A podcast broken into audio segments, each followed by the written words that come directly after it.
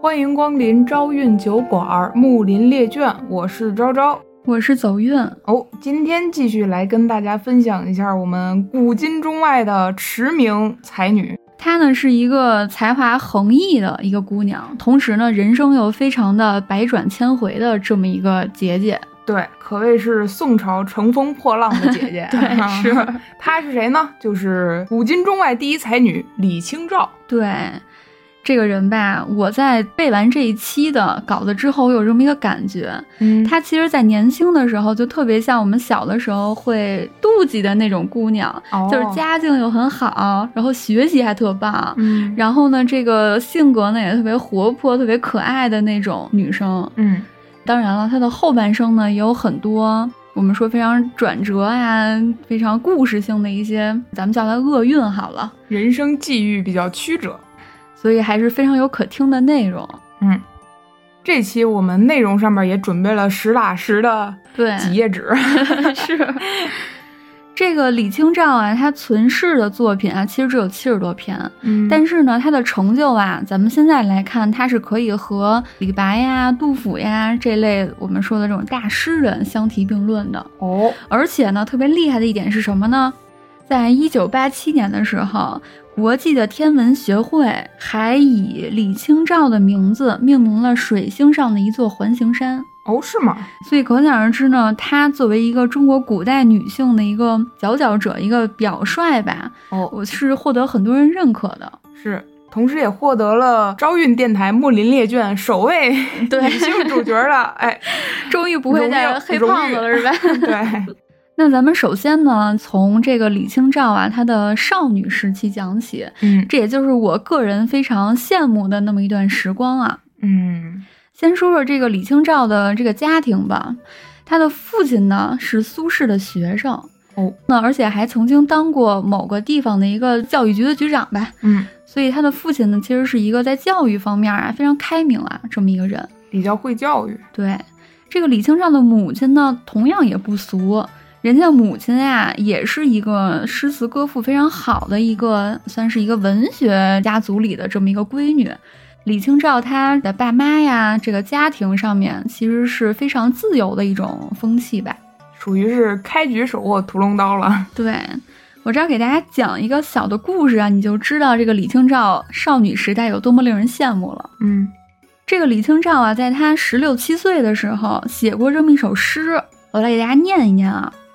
这首诗呢叫做《如梦令》，里面写到呀：“常记溪亭日暮，就是常常想起啊，有一天晚上，沉醉不知归路，我和一帮啊朋友一块儿喝酒，喝多了都不知道回家的路了。”十七八岁，啊，对对，十七八岁，兴尽晚回舟，租的船，还是在船上喝的酒，你嗯想想这爽不爽啊？误入藕花深处，就是喝多了嘛，这个船不小心呢就走到这个藕河中间了。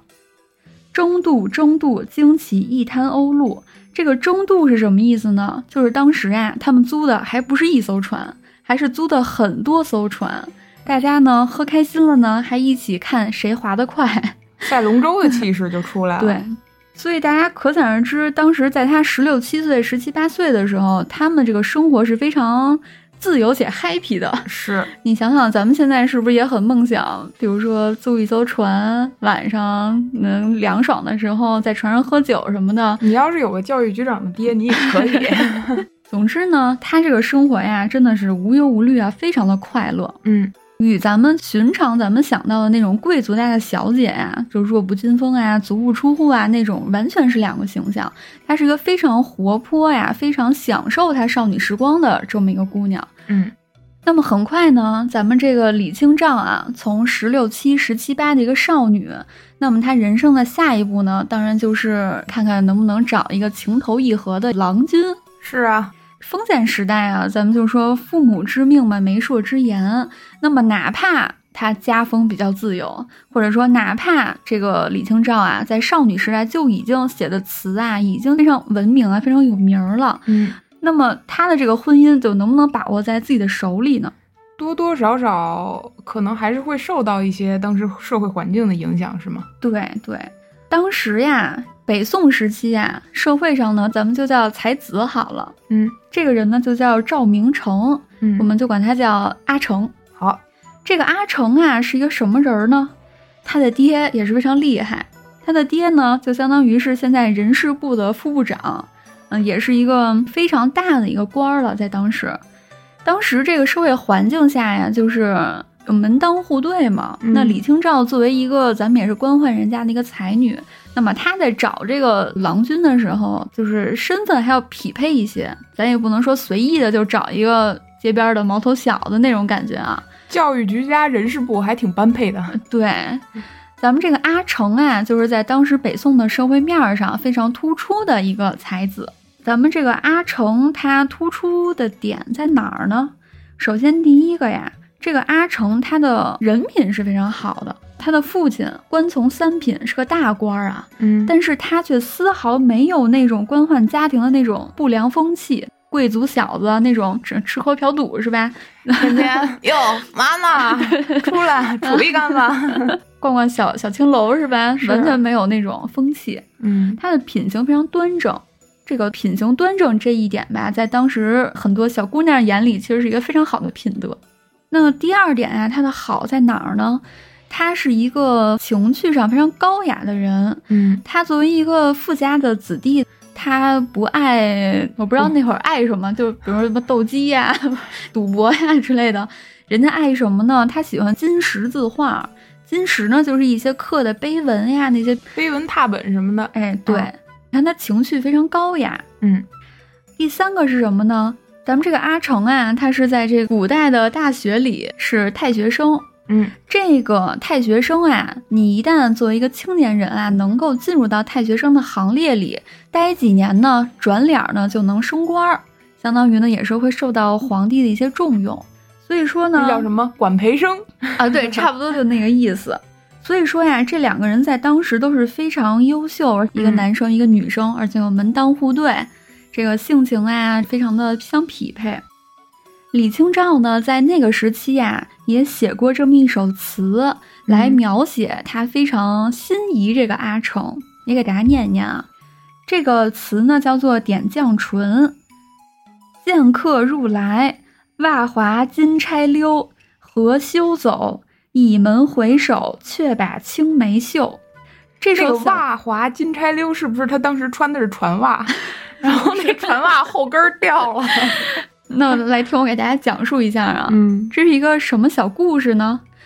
李清照虽然没有明确的写啊，这个见客入来是来的是哪门客，但是呢，咱们可以分析一下啊，说是呢，突然有一个人，哎，来到了我的后院里，我呢一个惊吓，我连袜子都没有来得及好好穿上，我就急溜溜的呢，我就赶紧往回跑，以至于呢，我这头上的金钗呀，金钗呀，金 钗金。金叉，别个叉子跟脑袋上是 吧？ 抱歉，金钗呀都掉了下来。我呢就何羞走，我羞答答的就往回跑。哦这个时候大家就可以有那个感觉了，她为什少么女的羞涩，对呀、那她见到谁会羞答答的跑呢？当然是心上之人了。，对呀、倚门回首啊，却把青梅嗅是什么意思呢？当然不是真跑了，嗯他也不能一溜烟儿真就不见人家呀。所以呢，他就是倚门呀，还往回看了看。但是古代的女子呢，你也不能就直愣愣的回头盯直着眉人，瞪眼盯着人家看。对呀、那就不太好嘛。刚好啊，门前长了一枝青梅，他回身呢，假装闻这个青梅的时候，嗯这个眼神儿呢，当然就放在了我们这个来客上，我们这位小郎君身上了。哎呦，这家伙青涩劲儿的，所以说呢，李清照啊和咱们阿成啊，其实也是互相都非常的仰慕和倾慕。嗯，就是当时阿成去他家里说亲去了，是吧？这还真不是说亲，啊，据野史，古代的时候呢，男女之间结婚之前啊，你是不能碰面的。嗯很多人结婚之前都不知道自己的丈夫长啥样儿嘛，嗯按说是不能互相约会儿什么这种的。但是呢，李清照的这首小词吧，确实也给大家了这么一个线索，就说明这俩人呢偷摸见过。嗯，本来就认 识，对 假装不认识，对，结婚的时候还得假装不认识。 还 要拿一支青梅折一下，对，配不配一瓶绿茶？青梅绿茶，这得给我们广告钱。 但是呀，这个天公不作美呀，嗯，这两个孩子呢倒是两情相悦了，但是现在问题出在哪儿了？父母身上，对，这俩爹呢不相悦，嗯，为啥呢？这个李清照的爹呀，咱们就叫他李老爹好了。嗯，李老爹呢，他是北宋旧党的人。这个旧党啊，就是当时呢朝堂上呢主张变法，那么不主张变法的这些人啊，反对变法的人就叫他旧党。那阿成的爹呢，就是新党。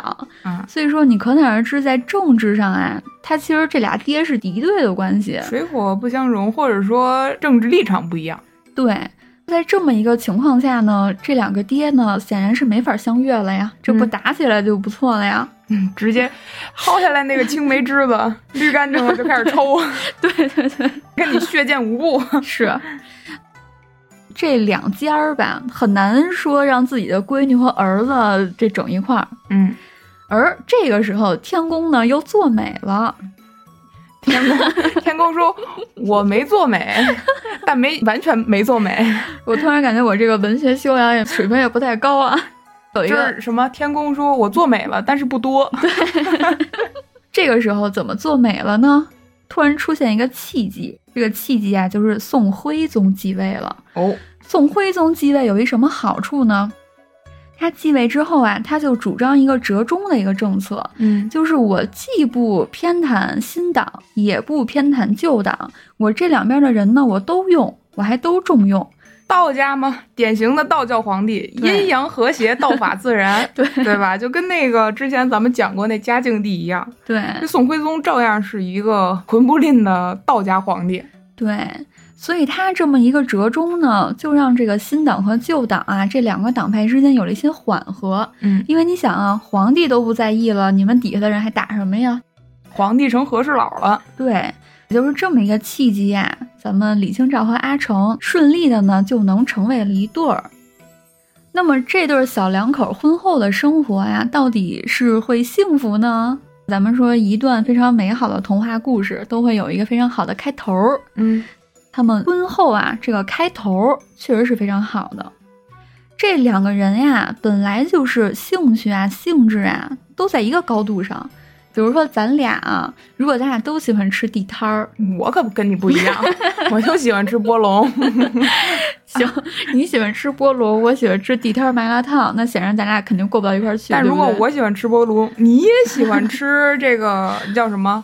嗯嗯，波龙别的，哎，咱俩也实在是没吃过什么好吃的了，找不出来 了。那就五百元的自助好了自助能有多高端？大餐好不好？啊，行，你可就以你，就吃你就吃最贵那个牛排吧，行你吃和牛好吗？好好好我吃波龙，你吃和牛，咱俩就琴瑟和谐了。对，那么这个李清照和阿成呢，就属于一个吃和牛，一个吃波龙啊，两个人兴趣的那个 level 啊非常相似。咱都阳春白雪，对吧？对，这个李清照啊，也是在她的一首词里表达了一下新婚燕尔啊非常意外的这么一个景象。嗯她说什么呢？在一首词啊，叫做《简字木兰花》里面，她写道：“怕郎猜到奴面不如花面好。”这首词啊，写的就是李清照有一天去买了朵花儿。嗯，哎，你说这买了朵花儿，你说她瞎想啥呢？她还拿这个自己啊跟花儿比，自言自语嘛，说：“哎呀，我这个孤军看见这花儿，会不会觉得我没有花儿好看呢？”，吃一朵花的醋 对，他和这个阿成之间还是属于非常腻腻歪歪的这种，每天都是谈情说爱的热恋中。嗯，然后阿成说花儿没有你好看，但你和花儿都没有金石碑文好看。对，哎，这就要说到啊，咱们阿成呢有一个非常伟大的兴趣，就是喜欢做电嗯收集 台。行，喜欢 喜欢 播音，你你这个是拉高了咱俩的兴趣点是吗？拉高了这个层次。 是而且在婚后啊，你想想这个丈夫成天沉迷这些金石字画，那么很显你然得说完了，我不是他不是喜欢做电台啊，他是喜欢喜欢那些金石哦嗯碑帖什么对的，对对。那个王八驮石碑那些石 碑，哎，这这阿成就好这口儿，于是咱们阿成好这口呢，带的咱们李清照啊也好上这口了。嗯但是啊，那会儿啊，咱们阿成还是太学生嘛，嗯没两个钱，我是大学 生，能便宜点吗？这杯卖给我，你说如果你穷的一个批，你怎么去玩那种文玩呀？ 这都文是玩富人玩的东西吗？对，但是这两个人呀、特别的有个性。你说一个家里是三品，一个家里是呃五六七八品吧，反正也是沾个品。你是不知道是 吧？总之，大家可以想想，这家里是显然不差钱呀、嗯，给孩子俩钱儿整整爱好怎么了？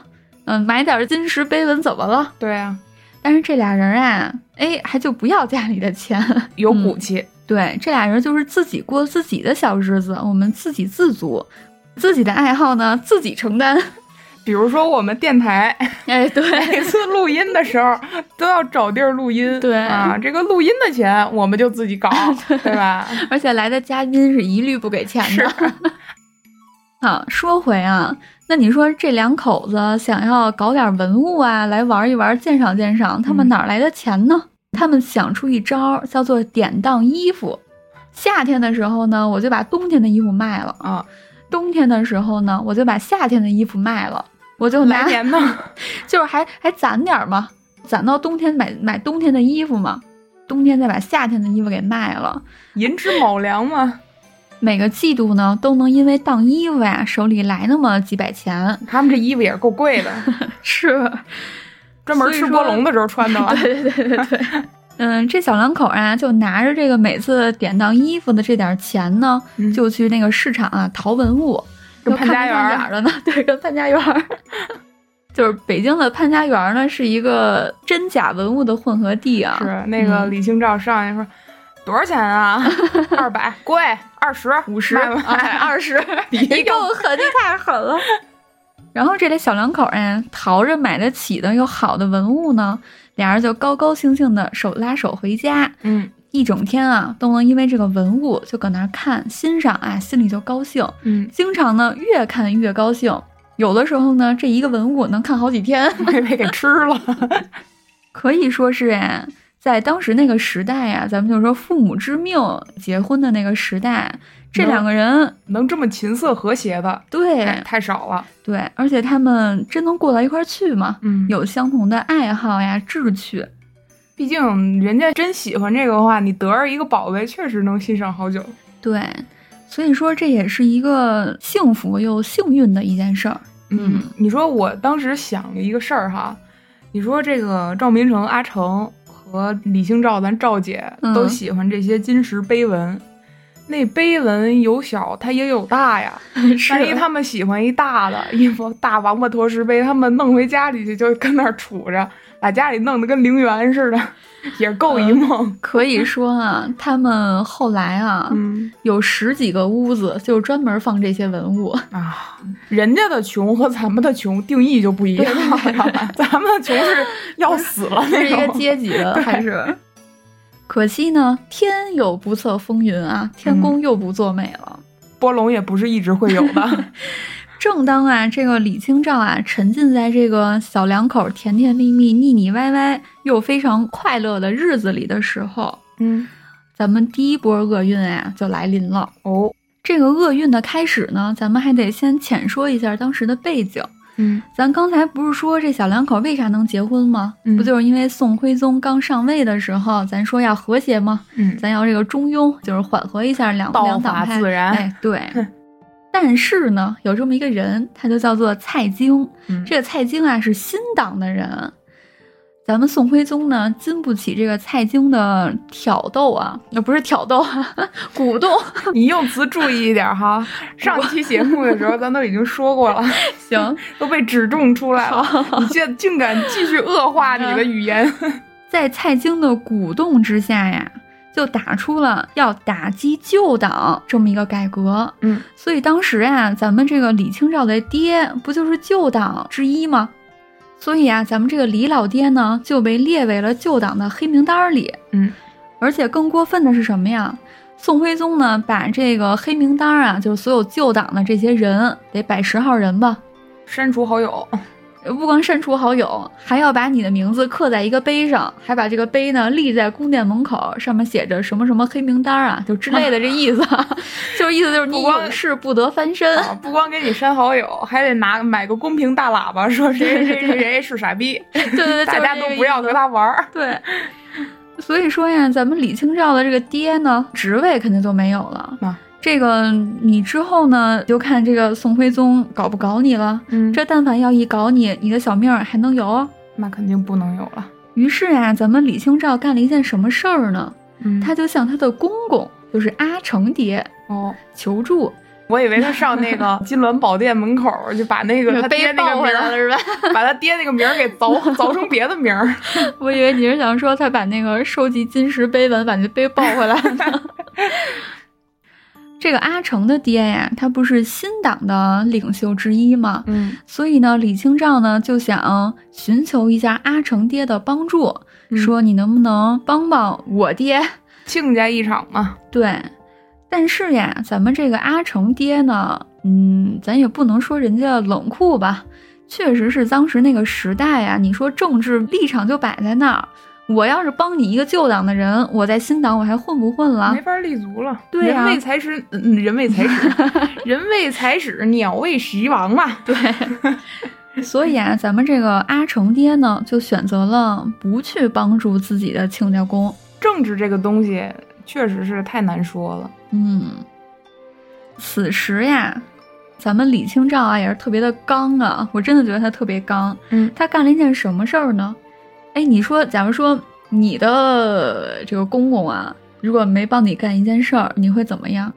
喂他喝药，你是不是正经的？开玩笑啊。 是不是应该就默默忍受？那如果确实没办法的话，那也确实只能默默忍受了。你应该不会劈头盖脸的骂他呗？我会离婚，那咱们李清照干了一什么事儿呢？他骂他公公，呃，那倒也没那么过分。嗯她给自己的公公打了一顿，她给公公写了一首诗。嗯它其中的一句啊，嗯，叫做“炙手可热，心可寒”， 就是说呀，公公你这心可是够狠的啊。嗯你想想吧，他公开写了这么一首，呃，咱们就叫诗呗，嗯写了一首诗啊，嘲讽他的公公啊，挤兑他的公公。你想，他这是一个多么大逆不道啊！当在当时就是不孝子，对？但我不得不说，我很佩服他，很勇敢，嗯对不对？毕竟咱们勇敢说不嘛。嗯所以说，可见李清照这个人吧，她是爱的时候也是轰轰烈烈。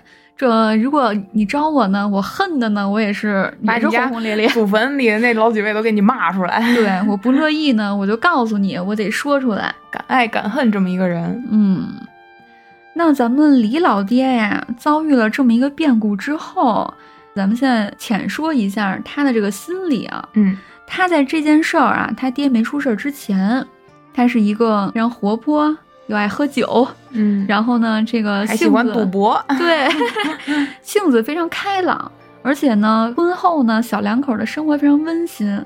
他的世界里啊，没有什么大悲之事，说白了，没有什么他过不去的事儿。没有烦恼，无忧对无虑的一个人，那么这事儿之后啊，他就一下感受到了这个政治风云变幻的残酷。我成长了，对，真的第一次成长。我悟了，嗯，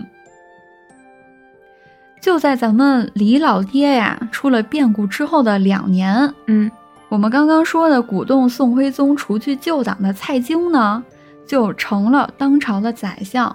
那么他把谁听了呢？就把我们阿成爹给听了。哎， 我们阿成爹之前是宰相，嗯蔡京这么一上任呢，咱们阿成爹呀就只能回家养老了。嗯，可惜呀，真的又是天公特特别不作美，嗯，咱们阿成爹回家之后的第五天就去世了，享年呢六十八岁。咱们阿成爹呀，你想想，他生前可是官儿非常大、非常有权力啊，这说话也好使的这么权一倾个朝野的这么一人，，对，那他去世了之后，这一家子，咱们阿成这一家子可可咋整啊？嗯这一家子就没有那个就主心主心骨骨了。对，而且呢，咱们这个阿成爹去世之后啊，蔡京啊想要斩草除根，就污蔑啊说你们家有贪污之罪，我呢要把你家抄了。而且呀，你们这仨儿子都带着家眷呀，滚回你们老家，嗯滚回你们山东老家去，你就别跟这东京待着了。这样一来呢，咱们这个阿成呢，就带着李清照啊，还有那一堆文玩啊，就浩浩荡荡的回了山东老家。 卷大葱去了。啊对，这么着一来呢，这李清照两年前自己爹出事儿了，两年之后呢，我这个有权力的公公也继继了。嗯，她一下呢，就从一个真的是无忧无虑的一个小姑娘啊，变成一个哪儿都是忧虑的这么一个人了。堪比咱们电台每天减少四五个粉丝。你减少一个就很心痛了。 他们回到啊山东老家青州之后，嗯，咱们分析一下这小两口目前的心态啊。这阿成的心态呢，肯定是崩了呀，嗯因为父亲去世了呀，自己在东京的这个仕途也完蛋了。李清照呢，之前呢自己公公呀没有帮自己的老爹，而现在呢我这公公又去世了，嗯所以相当于之前啊，就算有一些怨恨呀、恩怨呀，他其实是也没没辙了，也看开了。人都没了嘛。对，所以不得已啊，这小两口呢，就只能在青州这个老家呀，只能安安稳稳过日子了。嗯但是呢，没想到啊，他们在青州隐居的这些年，却是李清照这一辈子里啊最快乐的时光。哦，怎么快乐呢？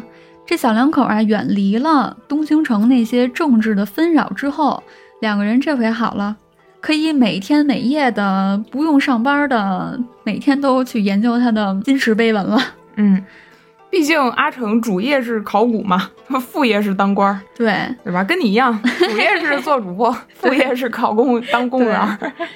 而且呢，他们还一起啊去撰写整理了一本叫做《金石录》的书。嗯，这本书呢，在后世也是非常的有影响力，对，可以说呢是过着神仙眷侣一般的生活，非常悠闲，嗯也没有什么烦恼。嗯，而这一过呢，就是十年，当时他那个《金石录》是没有写完的，对吧？对，还在写，嗯嗯就在他们隐居的这十年里呀、咱一开始的大坏蛋蔡京，哎，下台了。哦，下台之后呢，咱们阿成啊也是重返了仕途嘛。嗯阿成呢就开始在一些州郡呀担任官职。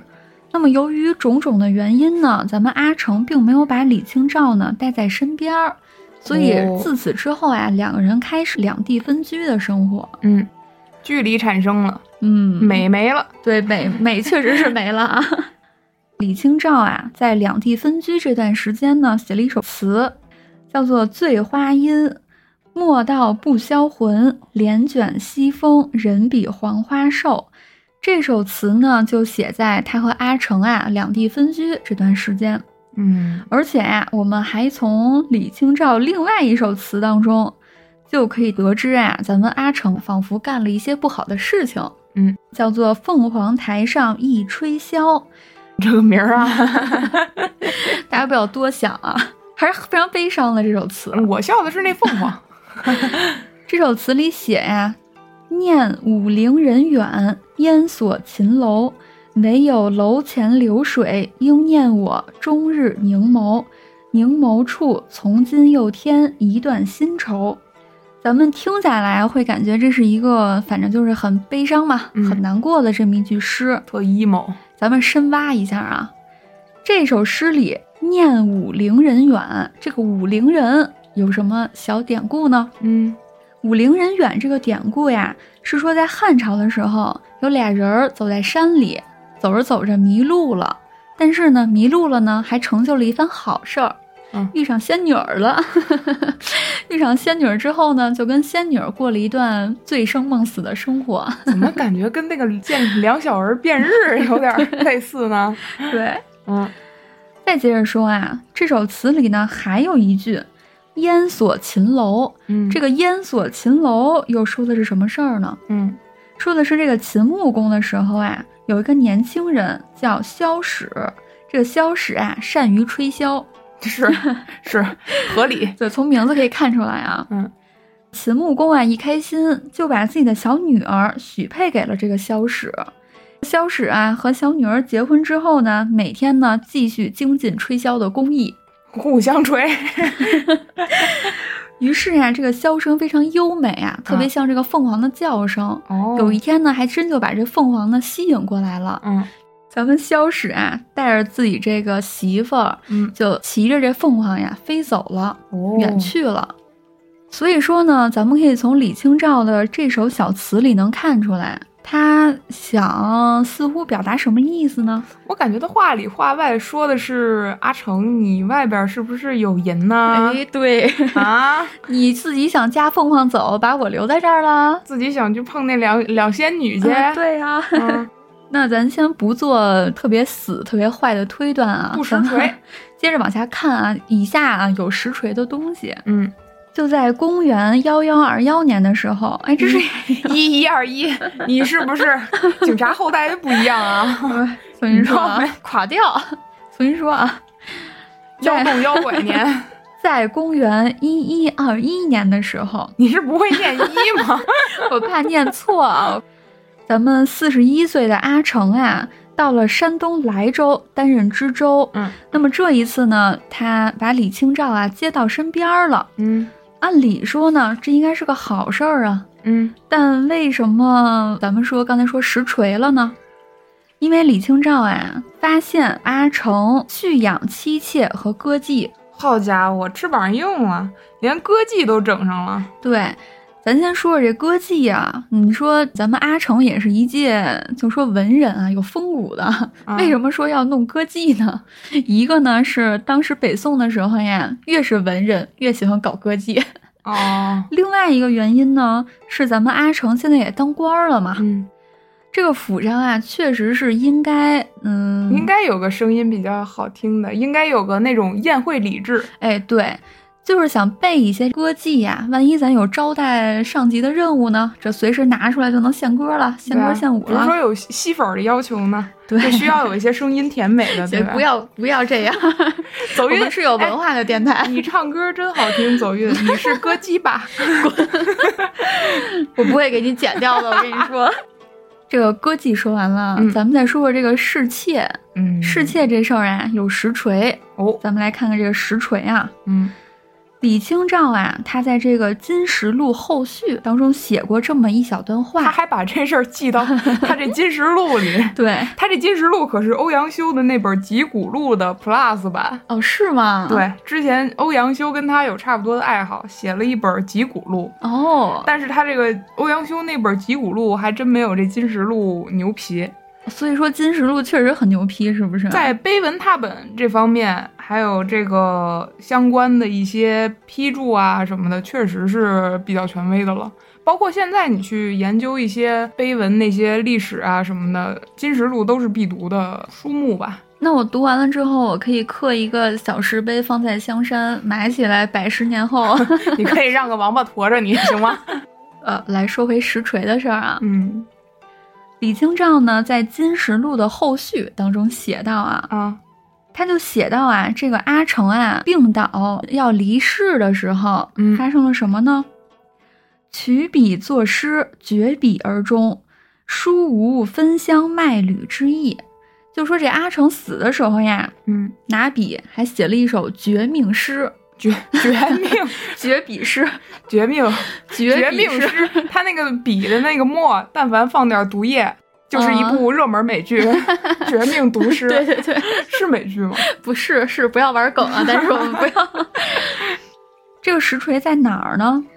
这句话里啊，什么叫“书无分香卖履之意”呢？这个“分香卖履”，哎，就是实锤的点了。你好像一个八卦阿成的那种， 就是那种记者狗仔。对对对，说 到这儿非常兴奋啊。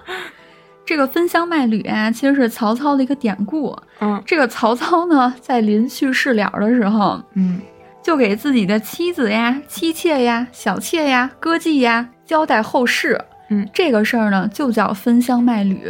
所以由此可见呀，咱们阿成呢，在去世的时候，没有给大家交代这些后事，哦 也反向证明了呢，他确实有这些小妾呀、歌妓呀、妻妾呀你这这些。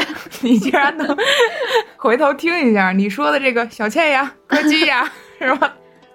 咱们再再深分析一下啊，嗯咱们以常人的思路来想，嗯咱们阿成做官也不是一天两天了，嗯，那他养这个小妾呀、妻妾哎呀、 你把官他妓打呀，住， 也不是一天两天了。是那李清照为什么？你说他年轻的时候是一个多么自由、敢爱敢恨的一个人呀？是啊，他他为什么啊哪里比不上那些小妾呀、歌姬呀、侍妾呀？那他为什么人到中年的时候一下就感觉心里慌了呢？嗯 没底气了呢？就嗯忧愁了呢？因为这件事儿，这个呢就要说到啊一个非常重大的问题。这个问题呢就是，李清照年近四十还没有子嗣，哦，在古代封建想法来说，这已经算是大不孝了。对。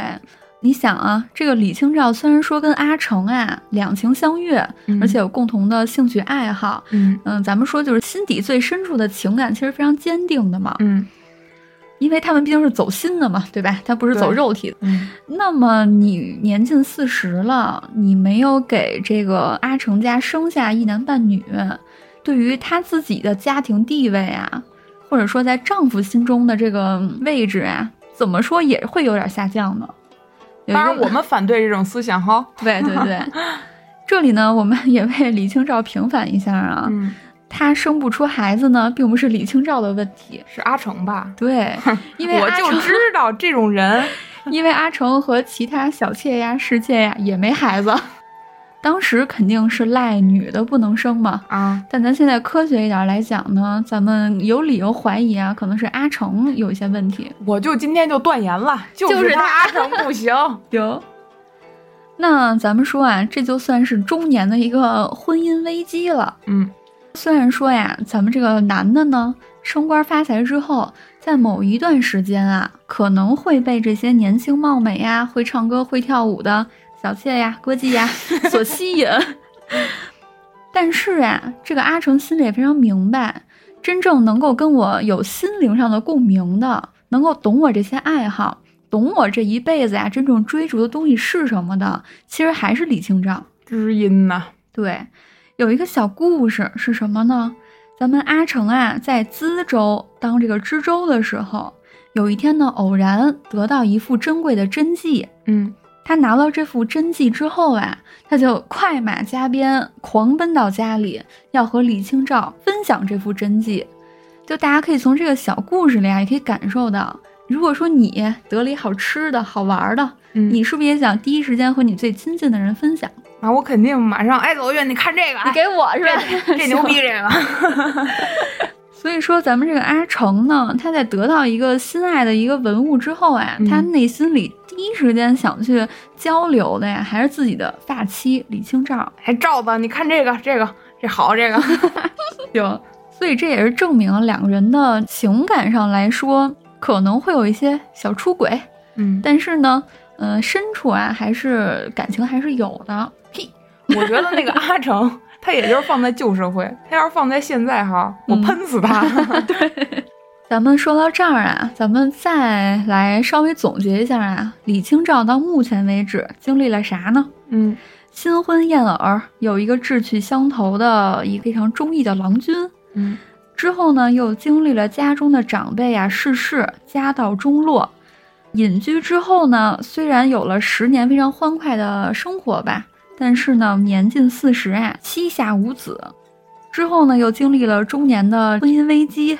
大家听到这儿，会不会觉得他这前半生其实感觉已经很难了？嗯，那这下半辈子总该安定下来了吧？我觉得主要给他打击的应该是家道中落这件事儿，因为就像曹雪芹啊、那些大家什么的，你要是没享受过那个高度或者那种生活，没有天天剥龙救和 牛，你吃糠咽菜也不是不行，你一辈子过着也挺开心的，对吧？嗯我就采菊东篱下，怎么了？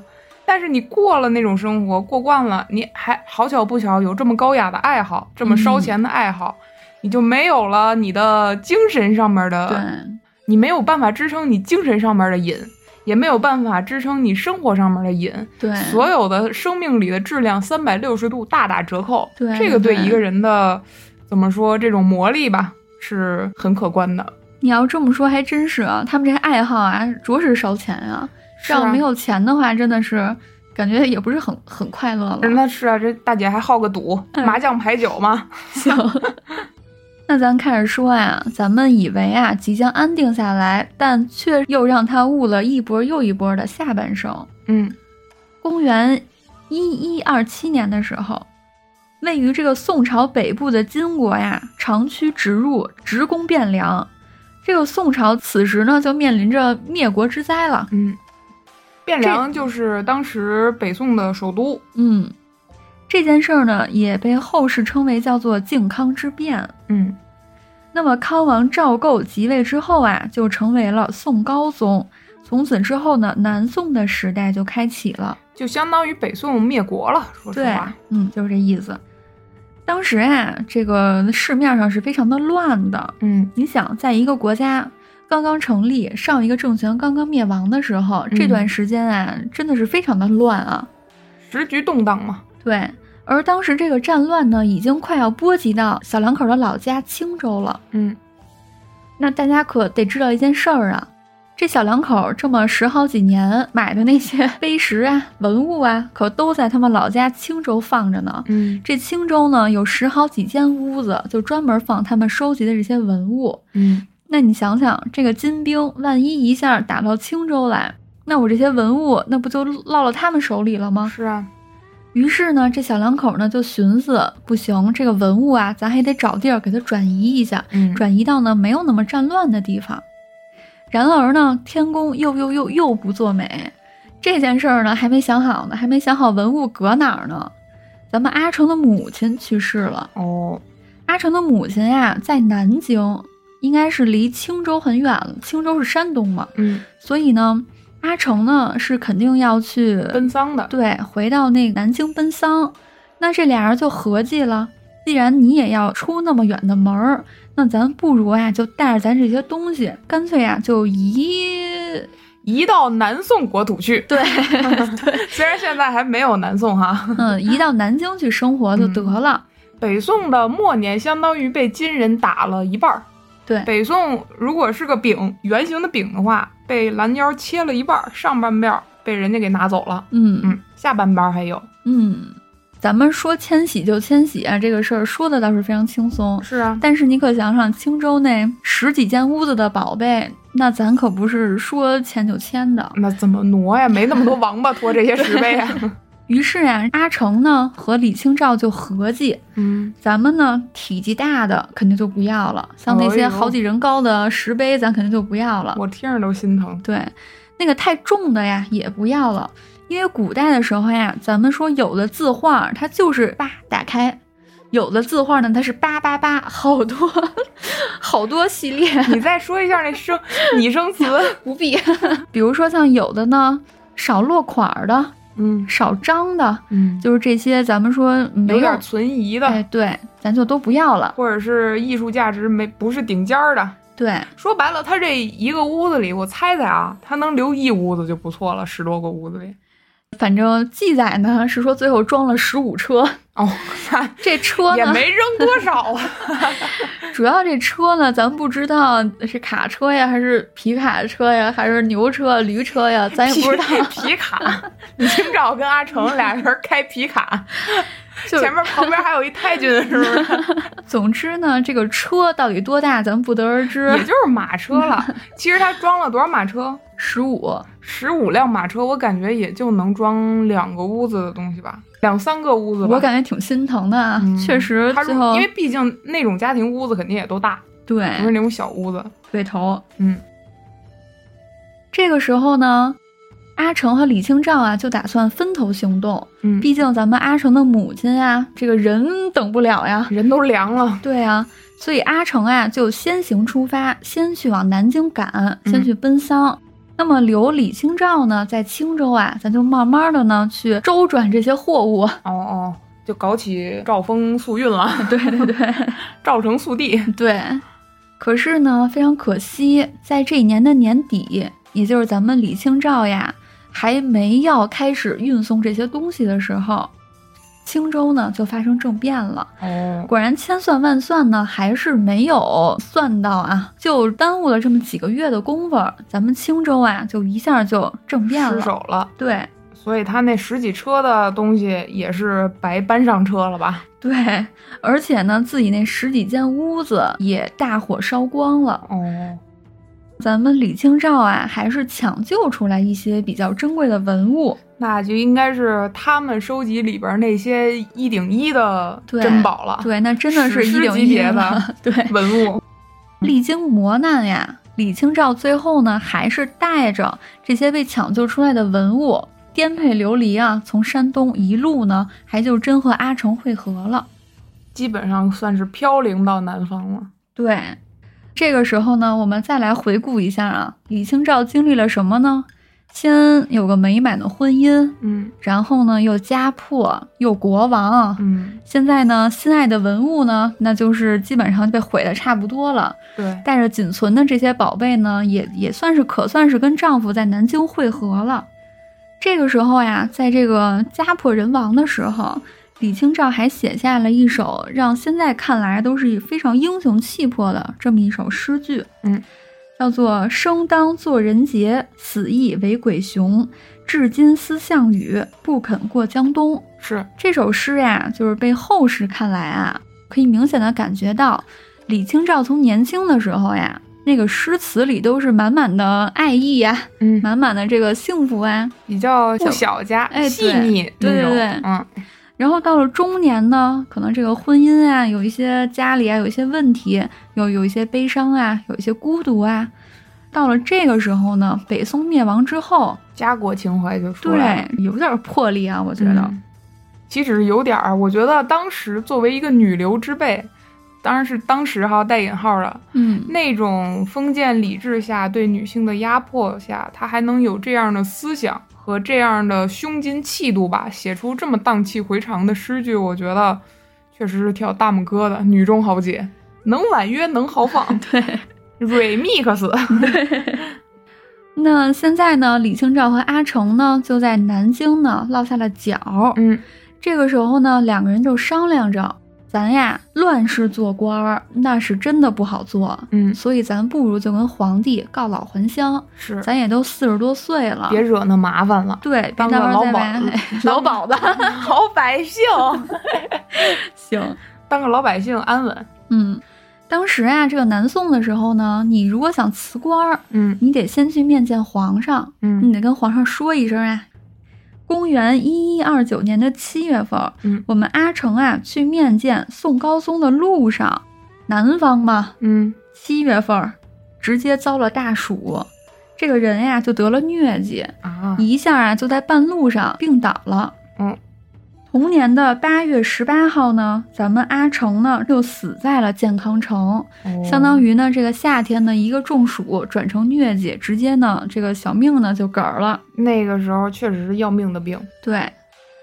那么这个时候呢，咱们李清照可以说是彻底的，生活没有希望了，对没有希望，没有未来，对，她和阿城二十八年的夫妻呀、就在这个一一二九年这一年就画上了句号。嗯那么这一年呢，阿城四十九岁，李清照四十六岁。嗯，自此之后啊，咱们李清照和阿城这磕磕绊绊的前四十多年就说到这儿了。哦，嗯也是风雨夫妻了，咱们说这个李清照啊，在阿城去世之后，她已经是四十六岁了。嗯咱说一句不是特别好听的，也叫半老徐娘了嘛。对，而且呢，还无儿无女，嗯你，也没有丈夫，没有任何依靠，对，而且你的老家儿啊也都不在了呀，也没有顶梁柱了。孤苦伶仃一个人，嗯，但是呢，你跟阿成这么多年，手底下可有不少金石碑文啊，那些文物啊。对，虽你然有说钱呀遭劫了，但是肯定是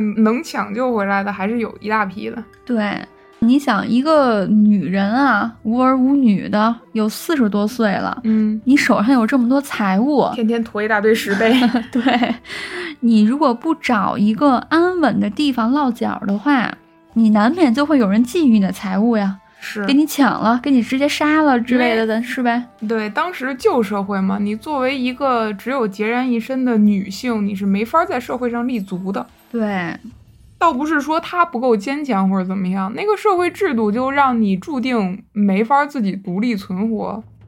所以在遭遇了国破家亡和丧夫之痛之后的这个李清照啊，他就决定我啊还是得找一个靠山，嗯也就是说呢，我再找一个男人。 嗯，找他个凯 吧，叫我不去新不来。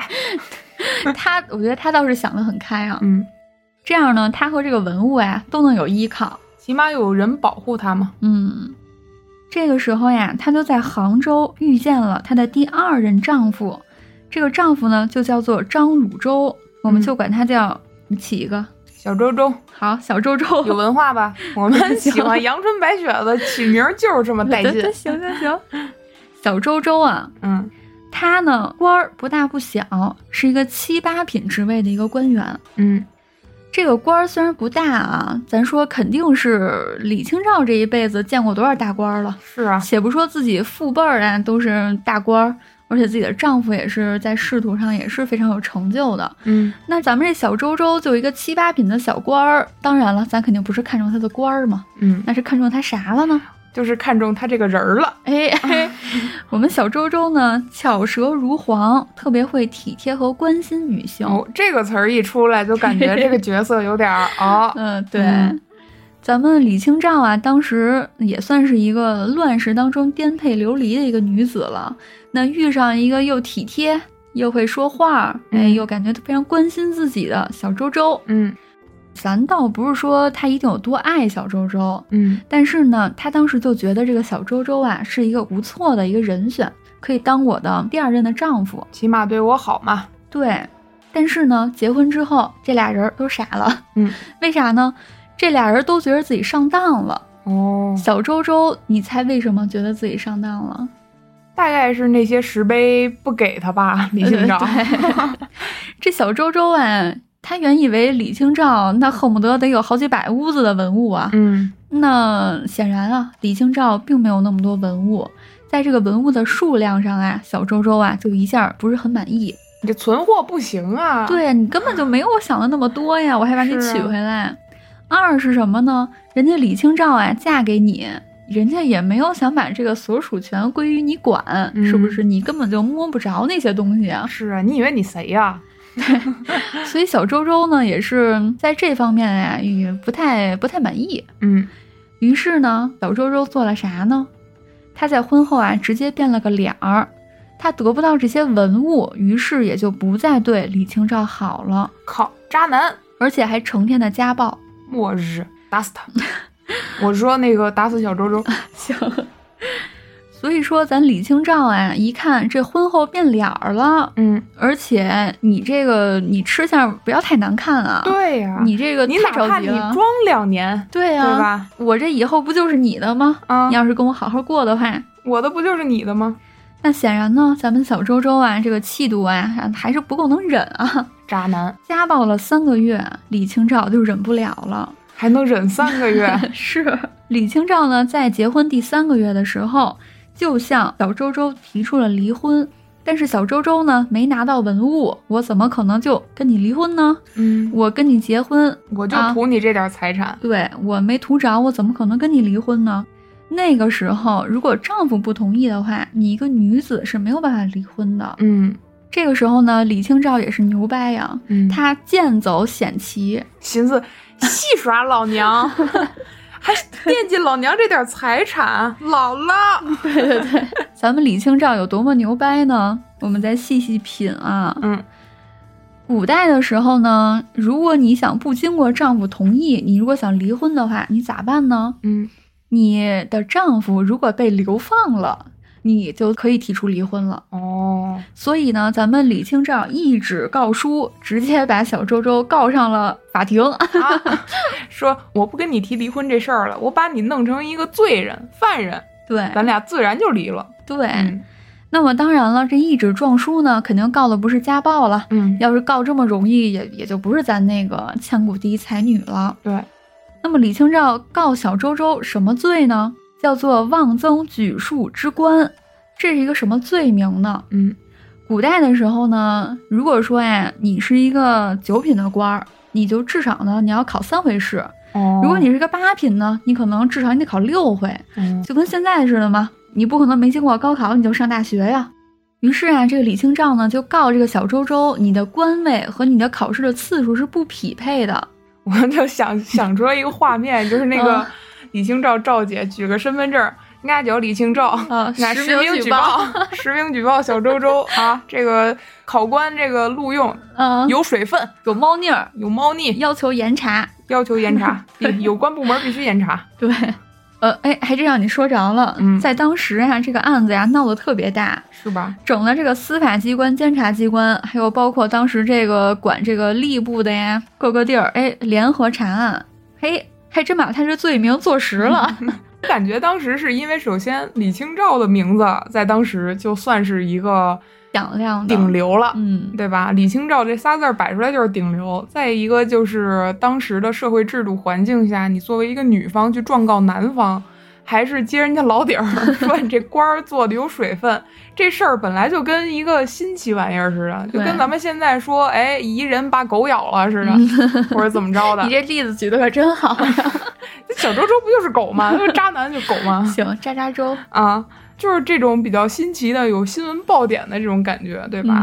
嗯所以就是再轰加动上一时了，也是。对，再加上李清照，她虽然说父辈什么的都没了嘛，但是毕竟她父亲在朝为官这么多年，多多少少认识一些叔叔大爷什么的对吧，，嗯帮她走通走通。对，而且当时作为女性，你去状告你的夫家的话，不管你告赢了还是告输了，不管你告的是什么，首先你作为女方去状告你丈夫，你就要坐三年的牢。哎，对，是，哦嗯后来也是，当然咱们赵姐嗯，上面有银，对，哎，通嗯疏做通了了一 下，对吧？哎，坐九天牢就对出来了。 嗯，确实，咱们小周周呢，这个罪名坐实之后呀，就被发配到了广西。漂亮， 对，这个丈夫流放嘛，嗯所以呢，自然而然，咱们李清照呢也就可以跟他离婚了。嗯，关于坐牢这个事儿呢，确实咱们理解啊，上面有 言，坐了九天牢就出来了，嗯，所以也算是幸运呗。伤敌一千，自损为零。对。那么李清照呢，在将近五十岁的时候，嗯，经历了再嫁三个月又离，还这经历么家暴，嗯、， 对这么一通事儿之后啊，其实她对自己的晚年生活也不再抱什么我再去嫁人的希望了。嗯，毕竟在当时，一个女子你这一辈子要是嫁三回，也是也是那有还点不的如 东西。不如你不嫁呢。对，在她晚年的时候呢，就非常的形单影只。嗯，她活到了七十二岁，其实是一 个还算比较长寿的一个年纪。在当时算来是相当长寿了。对，嗯所以大家也可以想一想啊，她这个人生的后几十年其实非常的难受的。嗯，她已经没有一个亲人在这个世界上了，对而且她也没有儿子，也没有女儿。她晚年的时候呢，也依旧没有停下去写作这么一件事儿。嗯，她还是在晚年的时候留下了很多咱们现在看来都非常有名儿的一些词曲，墨宝，比如说就是《声声慢》嘛，嗯，你会背吧？寻寻觅觅，冷冷清清是这首吧？，对，凄凄惨惨戚戚，乍暖还寒时候哦最难将息。三杯两盏淡酒，怎敌他晚来风急？嗯，等会儿啊，你让我想想啊。嗯，满地黄花啊对堆对积，憔悴呃憔悴悴损如今有谁堪摘？嗯，守着窗儿，独自怎生得黑？啊，对对对对对，哇，啊你好厉害！哇，然后梧桐更兼细雨，啊，哦对对对各对，次第，怎一个愁字了得？我的我不知 天，啊道，我不知道中间有没有哪句少了 啊？我我不知道哪句少了，如果有少的，到时候咱们再我看作录证吧。啊，昭昭完全没有看任何的东西，他就是生现抠现现你现背的，行，行，可 以，为自己鼓掌。来。 所以说，咱们这个李清照啊，嗯就是在晚年啊，也是非常的孤独和凄凉。大家也可以从《声声慢》这首词当中窥见一些她晚年时候的光景。所以他的晚年其实和他的这首《声声慢》是差不多的心境和形象吧。对，咱想想，一个老太太，对吧？风烛残年，嗯孤苦伶仃一个人，没有任何的亲人，守着一屋子冷冰冰的曾经热爱的那些文物，但是还有和阿成的回忆。啊，嗯嗯，可能某个午后黄昏，想起了当年躲在青梅之后，看着阿成的那个对对自对己对嗯对，啊，想想也是是确实挺心酸的啊。对，我觉得李清照还是一个特别敢爱敢恨，而且是当时有点那么大女主意思的那种人。哎是她是一个十分豪迈的一个女性，并不是说十分小小家家子子气。气哎，嗯对，而且你发现没啊？他年轻的时候非常敢爱敢恨啊，嗯那是因为人家有才，家嗯境又好，他有对十足的底气。嗯但是呢，我特别佩服他的就是他在经历了后半生嗯这些颠沛流离呀、千千帆磨难之后，他依然非常的有那种风骨和气概。对，而且他最后就是是由他来编纂完成，就是王夫的这本《金石录》的嘛。嗯，而且他王夫的这本《金石录》收集了好多唐朝的手抄本儿，特别珍贵，包括一些什么李白、杜甫、韩愈、柳宗元嗯这些大家的作品，还有碑帖啊、文集啊什么的。哦，还可以说一点，就是咱们我觉得李清照是一特别可爱的人，嗯他喜欢赌博，他不是写了一本叫什么《打马图经》，嗯打马就是他最喜欢的赌博方式，就是麻将。这个麻将牌九亲传绝技， 我觉得他这个小广告可以印一印了。他当时就说自己一天不打，浑身难受啊，哦， 就是一一又一会儿不打麻将都不行。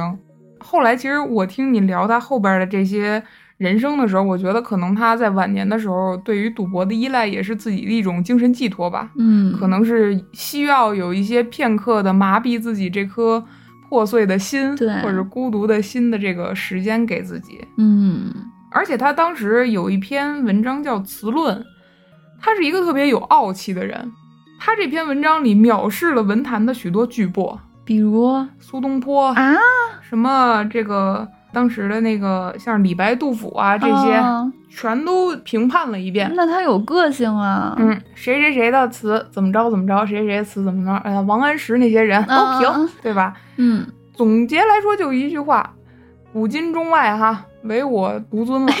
我觉得我就是最牛逼的，你们豪放派的太过刚猛，嗯太鲁了；嗯婉约派的太小家子气。我这个能豪放，能婉约，嗯而且啊，就是当时的社会背景上面，其实他遭受了那么多的苦难，我觉得很大一部分是来自于朝局的嘛。嗯咱可以简单说一下当时的这个宋徽宗啊，也是很荒唐，捡漏儿捡了一皇帝，北宋的第八位皇帝嘛。他呀喜欢画画，喜欢书法，喜欢收藏，喜欢金石，喜欢古琴，喜欢射箭、蹴鞠、茶叶、音律都喜欢。不会，唯独不喜欢懒朝政呗。 他也喜欢弄朝政，为什么呢？这人是一个对自己特好的人，啊特别奢靡。上任了之后就开始大兴土木，建一些宫殿啊，然后让那些人敛财。当时的蔡京，咱刚才不说吗？嗯作为宰相这么一个角色，其实他当时的职位是太师。可以多说一句啊，其实宰相和丞相还有相国这三个词儿是有区别的。宰相他并不是一个古代有的一个官职，它更多的是它有的官职应该是丞相之类的，呃，哦相国这些都是曾经有过的这个官职名称。就比如说我是我说你是京津冀大哥大，京津冀都听你的。但是没有一个官职名字说叫京津冀大哥大，哦有的可能是比如说哪个省长，我说哪个嗯市长怎么着怎么着的，哦啊，所以宰相是对一个，呃，你可以去左右皇帝的决策的这么一个笼统的称呼。嗯嗯，当时的蔡京作为太师，他就是当朝的宰相。这人啊，是当时这个崇尚道教的这个宋徽宗手底下的六个贼子之首。嗯，这宋徽宗啊，他不是大兴土木吗？在他手底下就发生了宋江起义、方腊起义，然后《水浒传》那些，就是在他这年间生成的。可见这皇帝确实不咋地啊，疯狂敛财，把国家的这些财力啊、老百姓啊逼的是走投无路了。不会这些钱都用在自己身上了吧？就是啊，他喜欢文玩，他喜欢奇石、珍兽，就是啥都喜他欢、啊怎么那么多爱好呢？所以当时其实宋朝不是重文轻武嘛，所以你看，作为皇帝，他喜欢这么多的爱好啊，注定会影响整个国家的气质嘛。所以宋朝的文人其实是人才辈出的。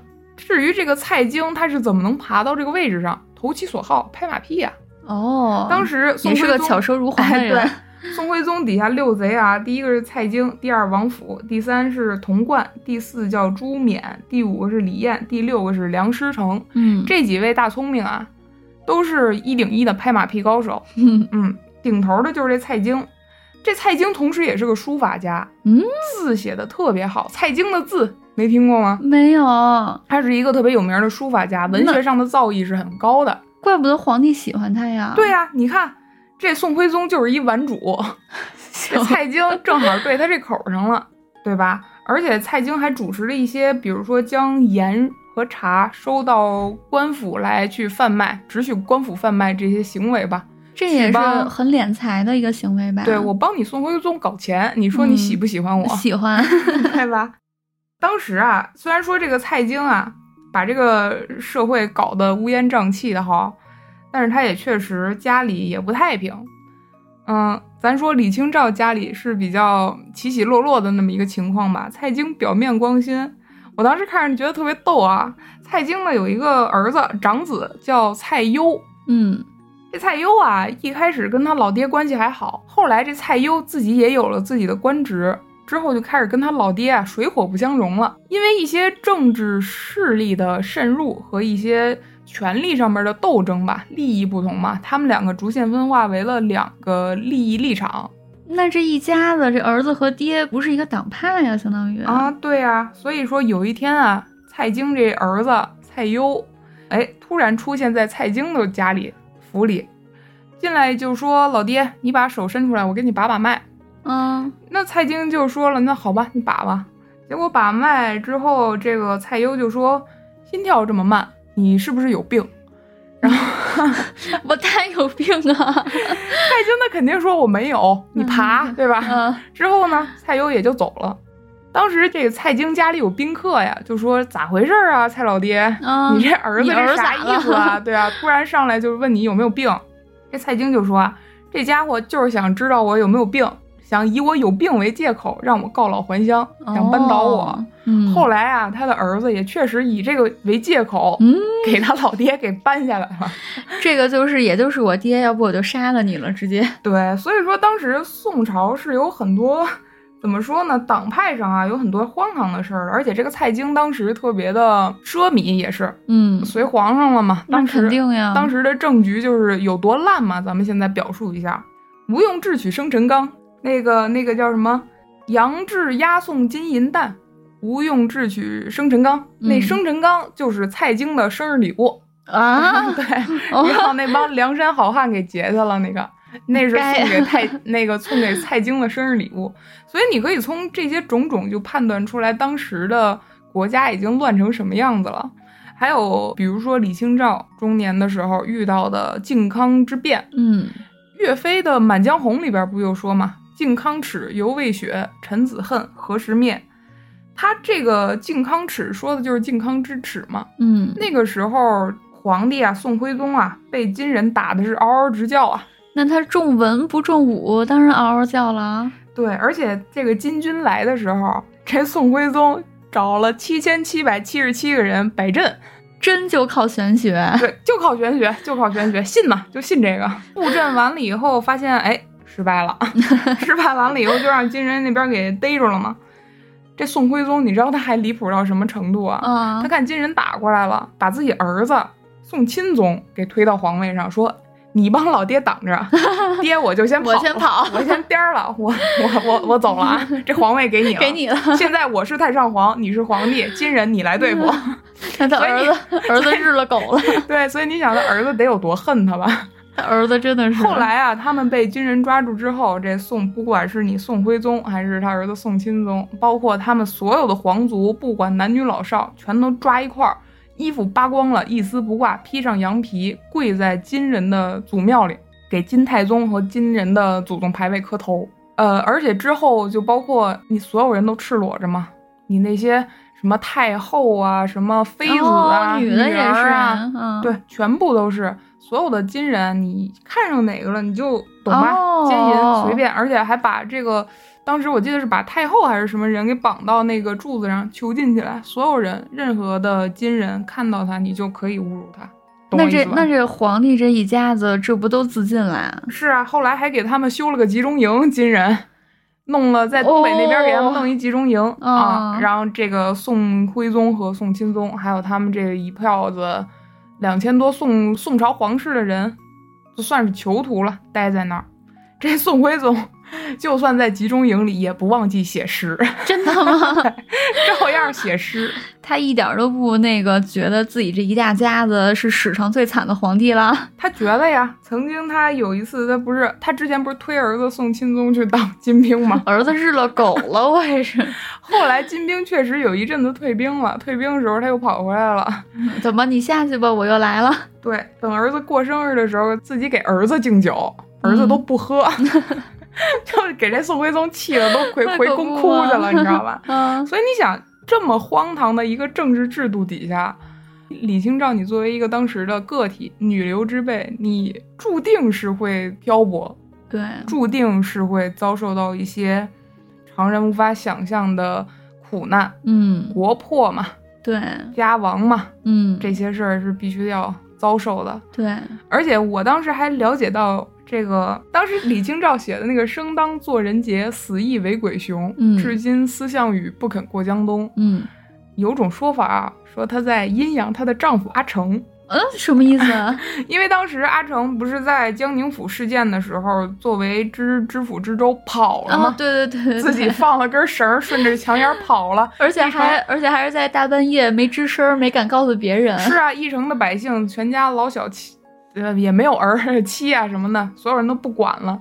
虽然说你重文轻武，你是一个爱好文玩、爱好古董的人，但是你嗯在其位谋其政，你好歹你像点样子吧。你好歹等下一个新的知州到了，你再走啊。对，所以说有种说法说，其实这个阿成赵明诚是一个十分懦弱的纨绔子弟，嗯，他确实在金石碑帖上面有所建树，但是其他方面确实在政治上一事无成。嗯， 他有的成就也就是他老爹给他的。所以当时这个李清照说“生当作人杰，死亦为鬼雄”，有可能就是在往阿成脸上在啐 Q。唾沫 Q 他的 郎君，对，而且咱们想哈，他们的夫妻关系这个点上啊，是不是一直很好呢？嗯，这点有有存疑的声音啊，因为你想啊，他在政治方面啊，两个家族的政治势力不光不是相辅相成，甚至是敌对的。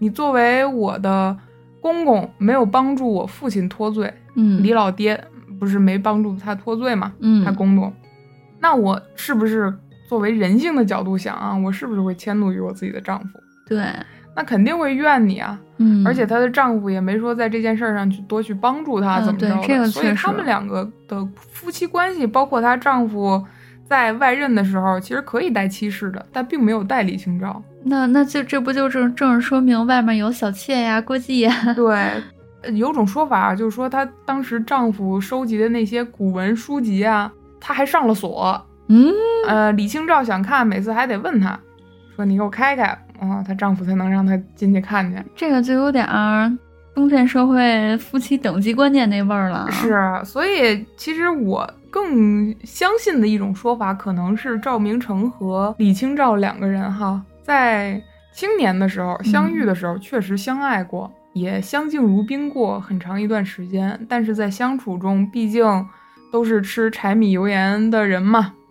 呃不吃柴，说错了，都是，呃，世俗中人嘛，毕竟毕竟都是家里有那些变故，因为一些事儿产生一些嫌隙也正常。嗯，但是我相信哈，最后李清照在自己一个人守着这些文物古董的时候，她一定心里想念的是当年那个不谙世事的自己，对，当年那个嗯和赵明诚青梅竹马的纯真的自己。对，嗯，确实，不过也正是她的人生的起伏和高低起落吧，给咱们带来了她的这些词啊、剧啊、嗯这些千古流芳的佳句。对，嗯，就李清照这一生，我看下来呀、我其实挺替她难受的。嗯为啥呢？就咱们代入的去想一下，嗯你说她年少的时候有有家庭，有爱情，嗯自己还有才华，嗯，这其实是一个 咱们这个 buff 满分儿了，简直就是对完美家庭，对完美人生。但是你想想，它这后半辈子啊，嗯就完全颠覆，而且都是一些在各个方面都在打击他的这种信念。嗯所以说，他等到晚年的时候，而且他又长寿啊，活到嗯七十二岁。你想，他晚年的时候没事儿的时候都在想啥呀？就在想自己这一辈子呀，是很难受。就像《红楼梦》里的贾宝玉嘛，嗯，你已经有过精神上高层次的享受了。其实我觉得肉体都是次要的，主要是精神。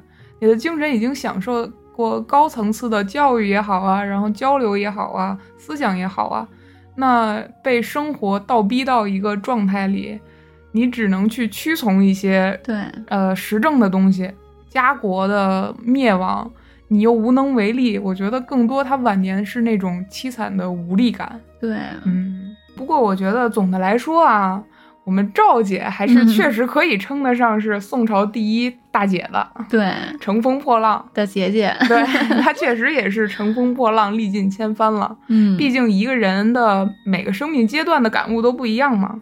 希望我们最后历尽千帆，也可以有自己心里的那一片空间，可以去回忆吧当年的那些美好。现在 就先快乐的喝酒和玩耍。那么今天我们木林列卷就给大家播放这些内容啦。如果大家有任何其他的想法，或者是跟我们观点不同的一些思想，也欢迎友好的和我们来交流。嗯评论区随时跟大家敞开嘛。对，评论区见。嗯，如果大家有想听的历史人物啊，或者感兴趣的历史人物，想我们讲，也可以来告诉我们。对，嗯因为毕竟我们现在也是盲选的，对，你看我们这个从三 国，从魏晋一直跳到什么，咱可以们说讲过毫无 逻辑。对，讲过讲过三国的事儿，讲过呃明朝的事儿，嗯、春秋的事儿。你这是在勾引大还有清朝的事家儿把我们之前的节目都听一听，是吧？ 对对。那咱们就还暴力订阅吧，欢迎大 家行，直接点赞、订阅、加关注。招运老粉儿你最酷，那谢谢光临朝韵酒馆儿，我们下次再见，拜拜。